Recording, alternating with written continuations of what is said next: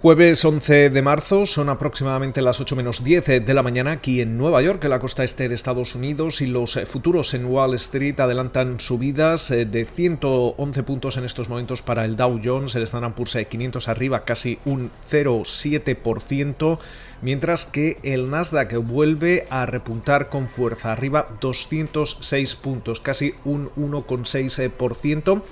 en una sesión donde el rendimiento del bono americano a 10 años se vuelve a caer, se sitúa en el 1,49% y el West Texas Intermediate eh, se transa en los 65,14 dólares el barril. Mientras eh, tanto acabamos de conocer cómo el Banco Central Europeo eh, espera una significativa compra mayor de, de bonos durante el próximo trimestre y de momento deja el resto de su política monetaria sin, sin cambios eh, en una jornada donde también eh, tenemos eh, que tener en cuenta que se cumple ya un, año desde que la Organización Mundial de la Salud declarase al COVID-19, al coronavirus como una, una pandemia. de momento hemos visto cómo a nivel global se han eh, registrado 118,13 millones de casos, han muerto 2,6 eh, millones de, personas y solo aquí en Estados Unidos se han registrado 29,15 millones de infecciones y cerca de 529.267 muertes, según los datos eh, de la Universidad Johns Hopkins. Eh, tendremos eh, que estar atentos al discurso que va a realizar eh, esta noche el presidente de Estados Unidos, Joe Biden, justo en un momento en el que veíamos como la Cámara de Representantes aprobaba finalmente ayer miércoles ese paquete de estímulo de 1,9 billones con B de dólares. Tenemos que tener en cuenta que Estados Unidos ha gastado ya alrededor de, más de 5 billones de dólares solo del lado fiscal desde que comenzase la, la pandemia. Al mismo tiempo, también hay que recordar todas las medidas de política monetaria que ha implementado la Reserva Federal no solo llevaba los tipos de interés a, casi el 0%, también ha implementado compras de, activos eh, en más de 3 billones con B de dólares y también lanzaba distintas, eh, distintos eh, programas para seguir fomentando el flujo y el acceso al crédito. mientras tanto, también durante la jornada de, hoy estamos a la espera de conocer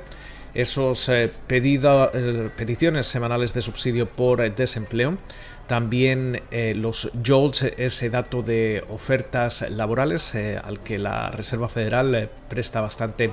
atención. También se darán a conocer los inventarios de gas natural. tenemos subasta de bonos del Tesoro a 30 años y también como cada jueves se darán a conocer esos datos del balance precisamente de la Reserva Federal. Importante también eh, tener, tener en cuenta eh, cómo el presidente Biden eh, anunciaba durante la jornada del, del miércoles que va a comprar otras 100 millones de dosis de la vacuna de Johnson Johnson, una, una vacuna que es de una sola, una sola dosis. Eh, esto también genera o amplía esa brecha entre los distintos eh, países y su acceso a las eh, vacunas después del anuncio de Biden sobre Johnson Johnson. También Moderna ha dicho que su producción en Estados Unidos se destina íntegramente al uso doméstico. sin embargo, Pfizer y Johnson Johnson todavía o se ha negado a dejar claro si, si, han exportado alguna de las dosis que se producen aquí en Estados Unidos o si piensan hacerlo y mientras tanto vemos como eh, la lentitud en la, en la distribución de, vacunas en Europa está provocando eh, cierta alarma entre los inversores y la salida de, fondos del, mercado eh, europeo.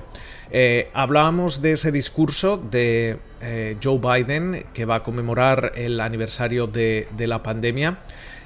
ahora mismo también estamos ya atentos en cuál va a ser ese segundo pilar de la recuperación económica. se habla de un próximo plan de inversiones en infraestructuras, donde el punto de partida de negociación podría ser un, plan de, de inversión de alrededor de 1,5 billones con B de dólares, aunque hay demócratas que buscan que ese gasto sea o alcance 4 billones con B de dólares. Eh, veremos a ver cómo, cómo evolucionan estas negociaciones, todavía es muy pronto. Eh, de todas eh, formas, la Casa Blanca ya ha dejado caer que podría volver a utilizar esa reconciliación de presupuesto para poder aprobar cualquier futuro plan sin el apoyo de los republicanos. Eh, de todas formas, eh, también los medios de comunicación aquí apuntan que es el, segundo gran proyecto de ley de Biden después de ese plan de, rescate eh, aprobado, el miércoles. va a, ser un paquete de medidas relacionadas con China.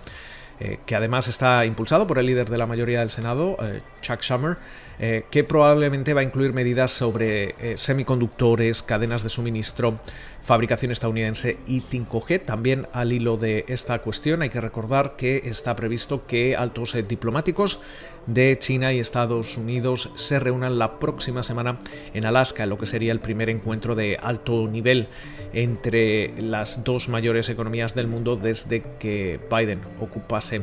la, casa, la Casa Blanca. Con lo cual, muchísimas eh, referencias eh, durante la jornada de, hoy. Esperamos eh, que pasen ustedes una feliz sesión de jueves y como de costumbre nos volvemos a escuchar durante la mañana del viernes.